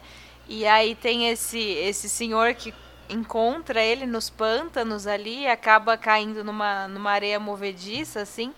E o Mark até, tipo, fica meio com dó ali, né? E, tipo, entra na, na história, se passando mesmo pela glória, uhum. né? Pra, pra dar as palavras finais ali pra, esse, pra essa pessoa que, que vai morrer na areia movediça, enfim. E é, é tudo uma doideira, assim. É tudo uma doideira. A gente tava falando assim da gravação que ele começa lento, né? Demora a engrenar, assim, mas para mim foi, foi ok até, até essa, esse começo. Mas. É, mas depois vira uma doideira mesmo. é uma coisa que mais me chamou a atenção, é, além de tudo isso que a gente já falou, né? Porque realmente, a hora que o negócio pega ali, é, uma loucura atrás da outra. Mas eu estava notando, assim, principalmente no, início, é, a, como é que posso dizer? O desenvolvimento do personagem, assim, do, do protagonista, assim, porque é, eu acho que isso é uma característica do cinema francês, assim, né? Que eles não trabalham muito, assim, com com o extremo, sabe? Com esses personagens monolíticos, assim, que é o cara é só bom, o cara é só ruim, assim. Não, ele, ele tem personalidade mesmo, sabe? Ele tem tridimensionalidade. Porque, assim, eu ficava o tempo todo pensando, tá, mas ele é um escroto ou não é, por exemplo? Porque, tipo assim, tu vê quando ele tá ali, tipo, interagindo com as pessoas, pessoas, tipo, é, antes de começar a dar merda, né? Tipo, as pessoas estão genuinamente felizes de ele estar tá ali naquela vila e tudo mais, e ele só quer sair dali. Então, tipo, né, e ele meio que ignora as pessoas e tal, tipo, mas tudo bem, faz parte da, da, personalidade dele. Só que ao mesmo tempo tem aquela cena no início ali de que a velhinha vem, dá um beijo nele, daí ele, tipo, ele não fala nada pra ela, ele simplesmente se afasta uhum. e ela vai embora. E aí, tipo, depois é, vem a, vem a, a, a, enfermeira lá e tipo, também tenta beijar ele, e ele vê que aquela velhinha tá observando ele pela janela, então ele, ele, ele até recusa o beijo, talvez até em, tipo assim, em solidariedade a outra que ia ficar triste de ver ele beijando a, a enfermeira, sabe? Então, tipo, me parece ali um ato meio respeitoso da parte dele. Ao mesmo tempo, tipo assim, é, quando ele tá lá na pousada e tudo mais, que daí o, ele vê que o, que o dono da pousada foi até lá, onde o, a van dele estava atolada. E trouxe a van de volta para para pousada para poder tentar para poder ele próprio tentar consertar o, o carro que está estragado. A primeira coisa que ele fala é eu só espero que não tenha deixado o freio de mão puxado quando quando rebocou a van. Sabe tipo sim, tipo assim. fiquei puta. Falei espero que tenham deixado sim. Sabe então tipo assim ele ele caminha por essa por essa linha assim porque não sabe exatamente se ele é tipo um escroto ou não sabe porque ele, ele tem essas essas personalidades diferentes, digamos assim, né? Uhum. Uh, só que ao mesmo tempo não tem como tu não sentir pena do cara quando a merda começa a acontecer, porque, tipo, por mais que ele seja escroto em alguns momentos, tipo, nada justifica o que acontece com ele depois, né? Então. Claro. Mas me chamou muito a atenção essa, esse cuidado no desenvolvimento do personagem, porque o ator ele já tem aquela, aquela cara assim de que ele, ele parece que vai ser meio escroto, só que ao mesmo tempo em alguns momentos ele não é. Então gostei disso. E aí tem nesse final assim que como falou, tipo, ele realmente incorpora a, a, né, a mulher ali, tipo, a, a personagem que tá todo mundo vendo nele, para poder dar, tipo, meio que um final feliz pra um cara que tá tentando matar ele, sabe? Uhum. Então, tipo, olha, né, olha a profundidade do personagem. Gostei, gostei disso. Eu, eu, eu, exatamente isso que eu ia, que eu ia falar, que, tipo, é o ponto que eu entrei, que, tipo, o Mark, ele, ele tem essa questão, eu não sei, eu lembrei daquele meme do Daniel Furlan, vocês já, já devem ter visto, que tem um cara no chão e é o Daniel Fulan dizendo, ele é artista, ele precisa de aplausos para sobreviver. Sim, o Mark meio que é essa pessoa. Ele é um artista. Uhum. Mequetrefe, mas ele é um artista. Ao mesmo tempo que ele gosta de sentir, de sentir que ele está fazendo bem para as pessoas.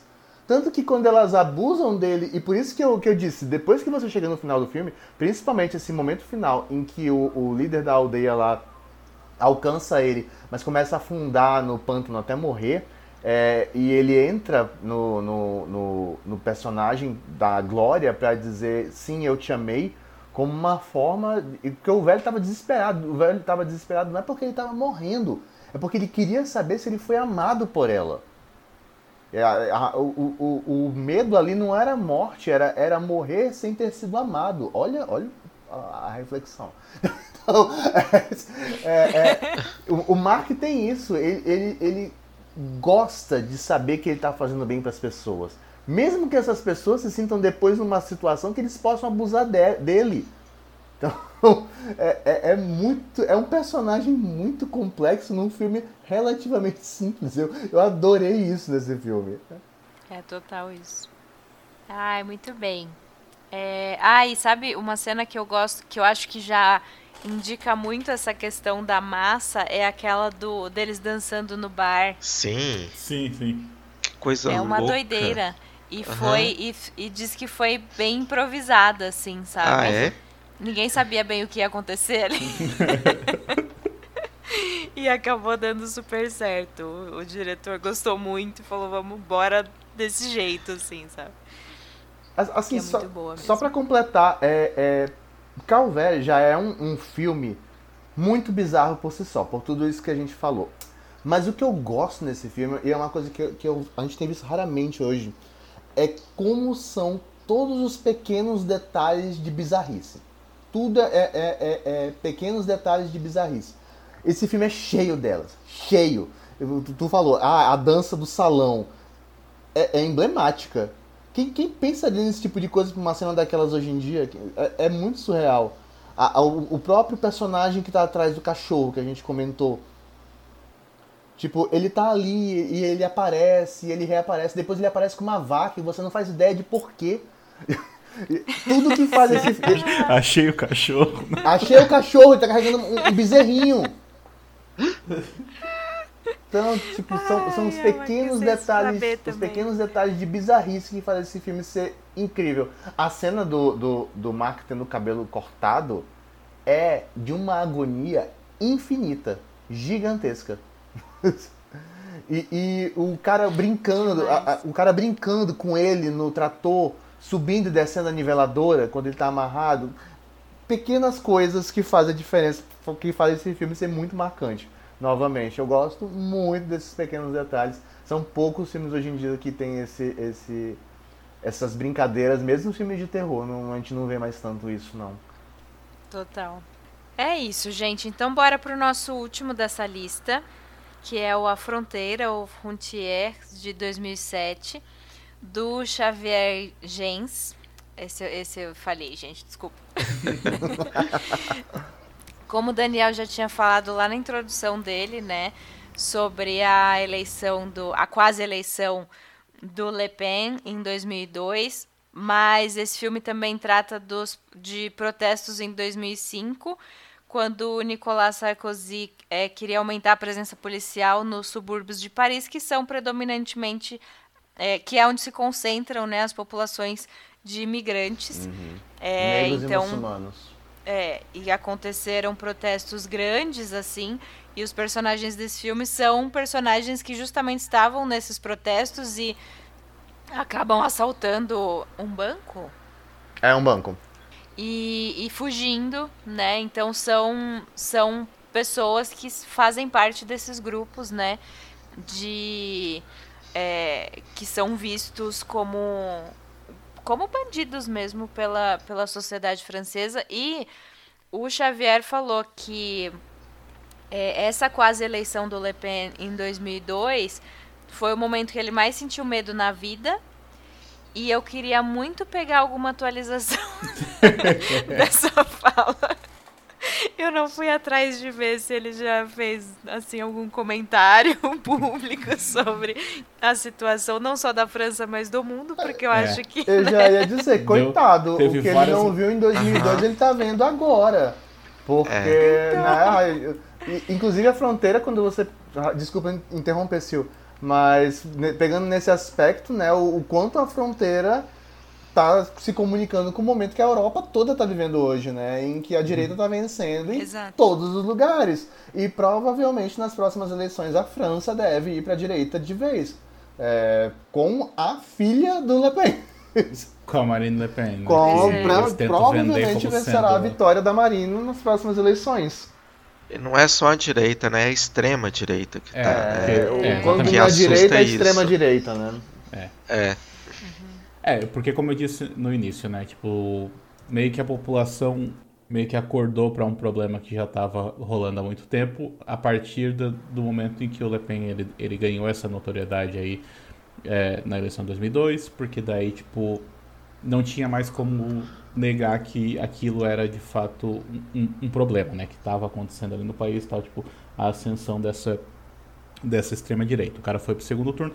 Ah, por sorte, tipo assim, é, houve daí uma campanha bem, bem grande, assim, né, pra, tipo, não votarem nele. Então, basicamente, os votos que ele ganhou no primeiro turno foi o que ele ganhou e pronto, tá ligado? Então, tipo assim, porque foi, foi assim, ele tinha, sei lá, 18% dos votos, ou 15% dos votos, umas coisas assim. E daí, tipo, no segundo turno, eh, ele perdeu, tipo, o outro candidato teve, sei lá, 82% dos votos, tá ligado? Ou seja, ele só ficou com os que ele já tinha ganho no primeiro turno mesmo, não ganhou mais nada. É, o que é bom. É, mas, assim, são coisas que vão tendo ramificações, né? Tipo assim, esse, é, esse sentimento que leva quase 20% da população, por exemplo, a votar num, num candidato como esse, tipo assim, é o mesmo que de certa maneira também vai, vai, tipo, vai se amplificando com o passar dos anos, né? Então, é, não digo que os conflitos de 2006 têm uma relação direta, mas como eu disse, é algo que está por baixo, né? E os filmes vão refletindo de alguma maneira. Então, assim, é basicamente um reflexo de que a situação não estava boa no praticamente pela primeira década ali do, dos anos 2000 ali na França e né, não tem sinal de que vai melhorar tão cedo se se concretizar a eleição da, da Marine Le Pen pra, na, na próxima eleição, né? Exato. Mas vamos lá, gente, ao plot do filme. E é um plot bem doido, né? Eu lembro. É porque É. assim, eu vou, eu vou. Antes de alguém falar, eu vou até dizer assim, que eu assisti esse filme. É, assim eu falou um negócio que eu fiquei até meio invocado agora, porque que é um grupo de pessoas que meio que são marginalizadas da, da sociedade francesa, né? O- o- os personagens principais. Quando eu assisti pela primeira vez, eu achei que era filha da puta contra filha da, contra filha da puta. tipo, eu, tipo, ah, é é bandido, eles são ladrão de banco, estão fugindo, encontram os nazistas, os nazistas dão uma peia neles, mas fica só a coitada da grávida que queria era abortar. Ó, a minha memória é essa. Fica, fica é- só a mas- coitada da grávida que queria abortar, e no fim a grávida dá um pau nos nazistas, enfim, é filho da puta contra filho da puta. Então, é, podem me refrescar a memória, porque eu acho que eu não tive uma boa visão crítica quando eu vi esse filme. Mas é, eu acho que, é, é assim, né, de maneira geral, é, é meio que isso, porque eles são, eles são ladrões, são ladrões de banco. Eles estão com uma maleta cheia de dinheiro, basicamente. Eles são uma gangue, né? Mas eles, eles não fizeram só esse crime, eles, eles fazem vários, né? Alguma coisa assim. É, tipo assim, é que quando, quando começa é como se eles estivessem usando os protestos que estão acontecendo, que daí já são outros protestos, né?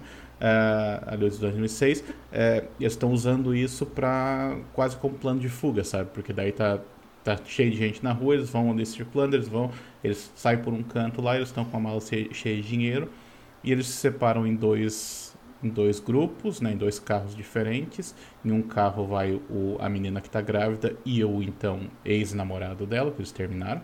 E no outro daí vai outros dois rapazes. Eventualmente esses dois rapazes eles chegam num também numa pousada de beira de estrada, né? Tipo, e, e vão passar a noite por lá e aí é que as coisas começam a dar errado. Acho que basicamente dá pra dizer assim, né? É isso. E é outro filme que, assim como, como o Calvé, é esse são dois filmes que têm essa visão de que pessoas que é, não moram em grandes centros, em grandes centros urbanos.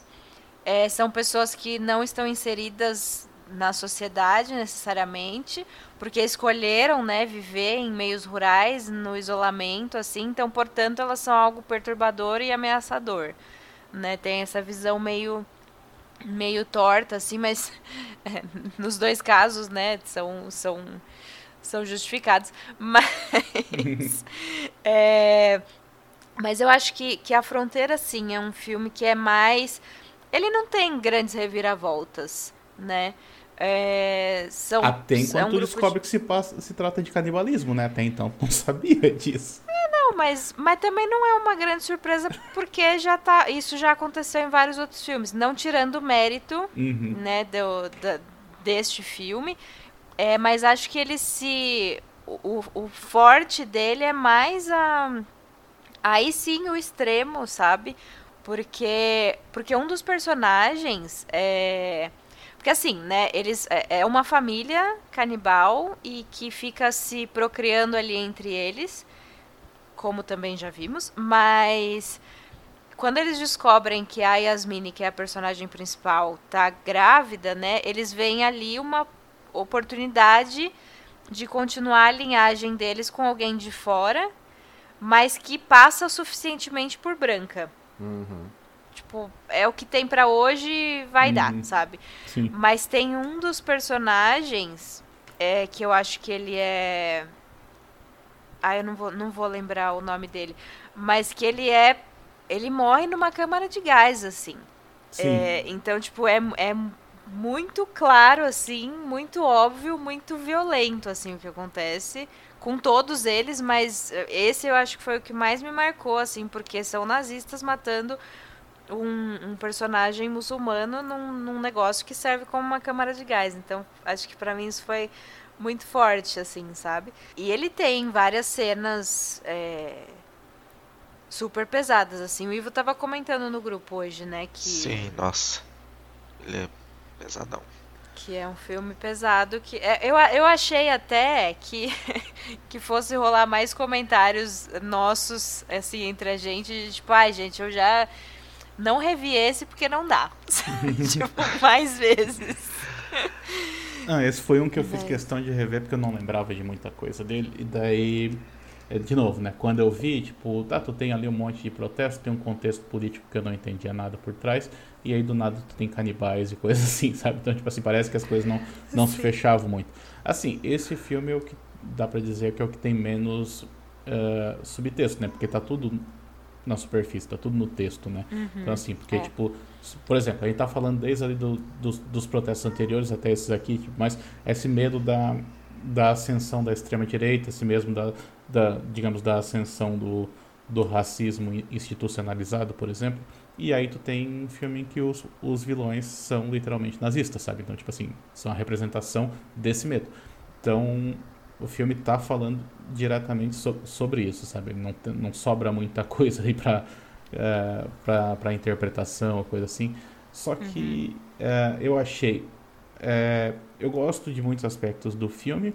É, tem alguns outros que, assim, tipo, tem hora que ele realmente parece uma cópia, por exemplo, do Massacre da Serra Elétrica. Inclusive, tem a cena em que todo mundo senta na mesa pra comer, tipo, aquela cena do jantar, que é bem famosa. Ah, o que tudo bem, referência até não acho como sendo um problema. Eu não gosto tanto da direção do, do, do Xavier James ali, porque eu acho que às vezes ele parece que atrapalha um pouco o que ele tá querendo mostrar, sabe? Ele que tá querendo colocar muito efeito na, na imagem, muita câmera tremida e muita coisa assim pra dar mais, mais impacto, sendo que as imagens que ele, tão, que ele tá criando já são impactantes o suficiente, ele não, não precisava disso. Então, às vezes, ele acaba atrapalhando, porque às vezes fica até difícil de tu enxergar o que está acontecendo na cena, de tanto que ele está mexendo na câmera, ou de tanto que ele está colocando efeito, coisa assim. Então, que é o que a gente costumava dizer que era tipo linguagem de videoclipe, sabe? É, ele, faz, ele faz sim. bastante disso, que nunca foi algo que me agradou muito. É, mas eu gosto, eu gosto do filme, assim, eu acho que ele tem, ele tem esse aspecto, assim, de, de terrorzão raiz mesmo, né? Tipo assim, como eu disse, é, é, os papéis de, de vilão né, tá bem definido, assim, apesar dos protagonistas não serem necessariamente pessoas boas, tipo, comparado com os outros, eles são insanos, né, praticamente. Se, tu for, se o oposto for nazista, tipo assim, né? É, fica, fica, mais, fica mais fácil de a gente conseguir se relacionar com eles. Ah, e além disso, tu tem essa questão de que, tipo assim, de novo, tu vai ter aí agora a questão do sofrimento ah, da mulher, que daí agora volta com força, né? Ainda mais nesse caso da mulher grávida.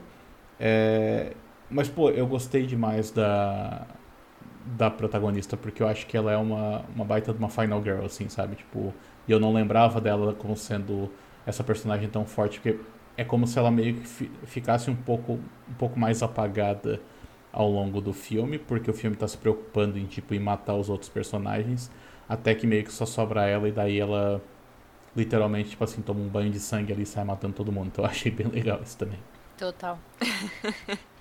a mensagem que o filme traz é, né? A extrema direita tem essa galera aqui, ó.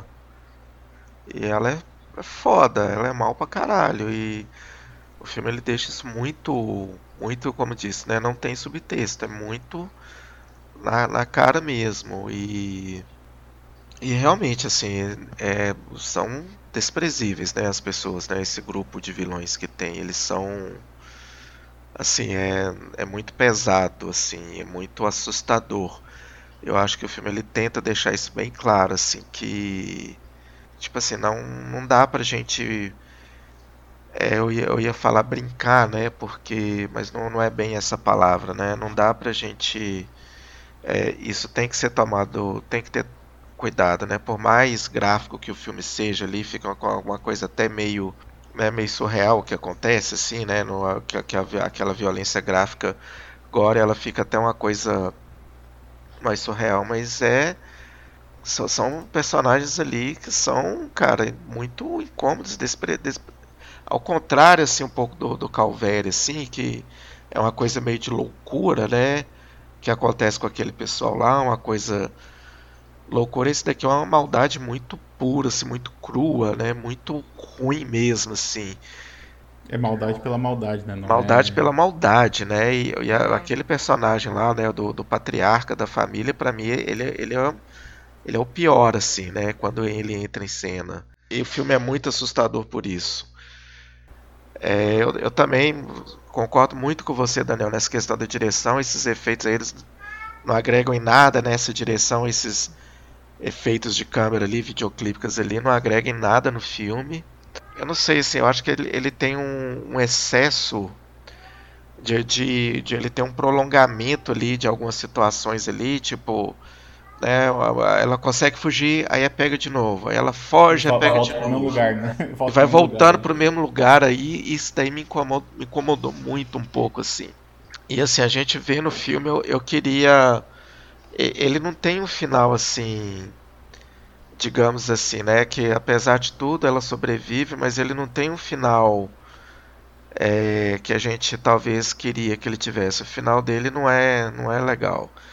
Até mesmo porque tem um momento que o cara fala no telefone assim, né? Bloqueia as estradas, né? Porque não sei o que lá, papai, não sei o que lá. Então é, assim, né? Eu não e ela sei. termina numa estrada bloqueada, né? É, então... É, mas assim, eu fiquei, eu fiquei tentando entender isso, assim, né? O bloquear a estrada, né? Tipo assim, né? Esse pessoal ali, a, a polícia ali, o, né? Até onde que eles estão nisso, né? Nessa questão do da repressão ali aos processos ali e até onde, né? Vai assim esse essa questão dessa ascensão do, do fascismo. E isso é, é uma coisa né, que preocupou muita gente aqui, né, deu muito medo por aqui também, não, não, é, só no Brasil, mas na América Latina. E, e a Europa está vivendo isso de novo. Essa é uma coisa cíclica assim, né, que acontece, né, que vai se saindo assim de um de um esgoto assim de bueiro aí tem uma ascensão novamente, né? E o filme é de 2007, né? A gente está em 2023 e a gente ainda discute isso. Né? O cinema uhum. tenta ali fazer, passar uma mensagem, mostrar, e a gente acaba entrando nessas. É, a gente acaba vendo essas coisas se repetindo e acontecendo novamente. Muito bem, gente. Eu só queria deixar. Eu estava lendo uma entrevista com o Mathieu Kassovitz, que ele dirigiu o La Reine, o Ódio, ódio né? esse hum. de 95 né? E ele fala nessa entrevista que que o que eles estavam tentando fazer nesse filme é mostrar a realidade da França, porque as pessoas pensam em Paris como a cidade do amor ou a cidade da luz. Mas onde você tem amor, você tem ódio, e onde você tem luz, você tem escuridão. E eu acho que isso resume muito bem o que todo esse movimento né, do New French Extremity quis mostrar nessa, nesse curto período aí mas que tem ecos até hoje, né? Tem, tem inspirações tanto em outros países como no próprio cinema francês. A gente ainda vê, por mais que não seja um movimento, mas a gente vê um filme ou outro assim que que claramente puxou alguma coisa dessa época. E acho que é isso, gente. Vocês têm considerações finais? Ah, eu acho que a única coisa para dizer é que, que a gente trouxe né, hoje no programa esse lado B do, do, do New French Extremity. É um movimento que tem títulos consagrados como alguns dos melhores filmes de terror de todos os tempos. É, alguns amados simplesmente pelo grande público do, do gênero e, e mantém assim a, até hoje até hoje essa chama. Como eu disse teve o, o Vingança em 2018 que é muito bom e, e tá no movimento ainda então vez ou outra ainda tá saindo algo interessante. O próprio Raul acho que o é teve Vingança também. o Raul. Teve aquele também o que é da mesma diretora do Hall? Titânia. Uh, Titânia também. Titânia é Isso. absurdo de bom. E, e uh -huh. os clássicos, né? Como Martiz, o Alta Tensão. Então tem muita coisa boa aí pra ver. E, e eu, mais uma vez eu gosto como esse movimento em si ele é sempre visitado e amado por quem está se interessando pelo cinema de gênero. Então, é, é, é, um, ele, ele tá ali, ele é um ponto da estrada, um ponto de destaque da estrada, do, do, do cinéfilo fã do, do, fã do gênero. E é isso, é, foi nossa, foi nossa, foi nossa homenagem né, a todas essas produções. Queria deixar uma menção honrosa aqui desse movimento, que é um outro filme que é o, o, o lado B, o lado Z talvez do New Fate Extreme mas é com Vincent Castle e é o Shaitan. Vocês já viram? eu gosto tanto. Esse eu não Gente, Calvé é doido. Esse aí, é, ó. Pois é. Meu Deus. Ai, é muito bom. Nossa, esse eu, esse eu É engraçado pra Aham. Uhum. Depois eu vou colocar numa pasta e mandar pra vocês. É, ah, gente, ve vejam, tá? Não vou falar nada dele, não. Vejam. Tá, beleza. É bom. Às vezes esses filmes de New French é bom você ir sem nada mesmo. É. Dá umas é, surpresas melhor. muito. Alta tensão. O próprio Alta Tensão e o Martis, por exemplo. Martis, meu Deus do céu, né? Todo mundo sabe Cara, que, que, que Martis é um filme que é pra você ir sem ter visto o trailer, sem ler a sinopse. É, o Alta e... Tensão também, ele é brega. O plot twist do Alta Tensão é brega pra caramba, mas eu adoro. Mas ele é bom. Eu gosto. Ele é bom, é ah, muito eu bom. gosto dele também. Ah, é isso. Gente, o Martis Então é é Martis, isso, né? gente. Lindo.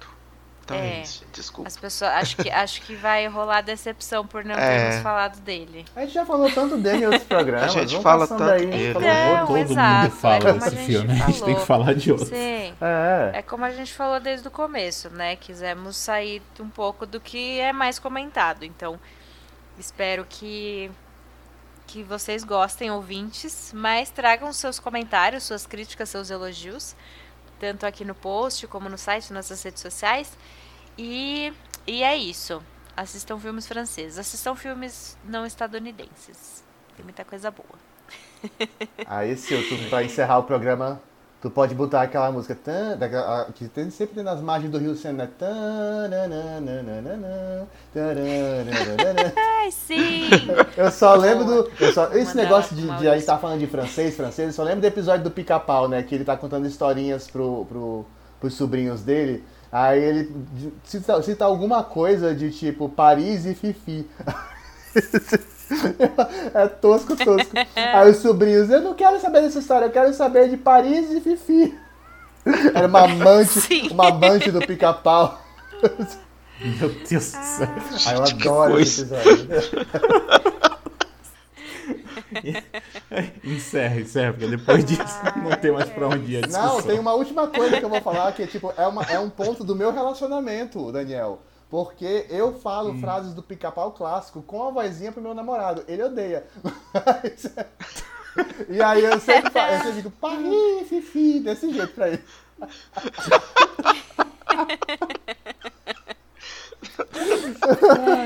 Ainda bem Obrigada não- por essa informação. Ainda bem que não encerramos antes, cara. Peraí, tem essa informação aí no final. Eu só falei isso porque eu já coloquei no meu Twitter.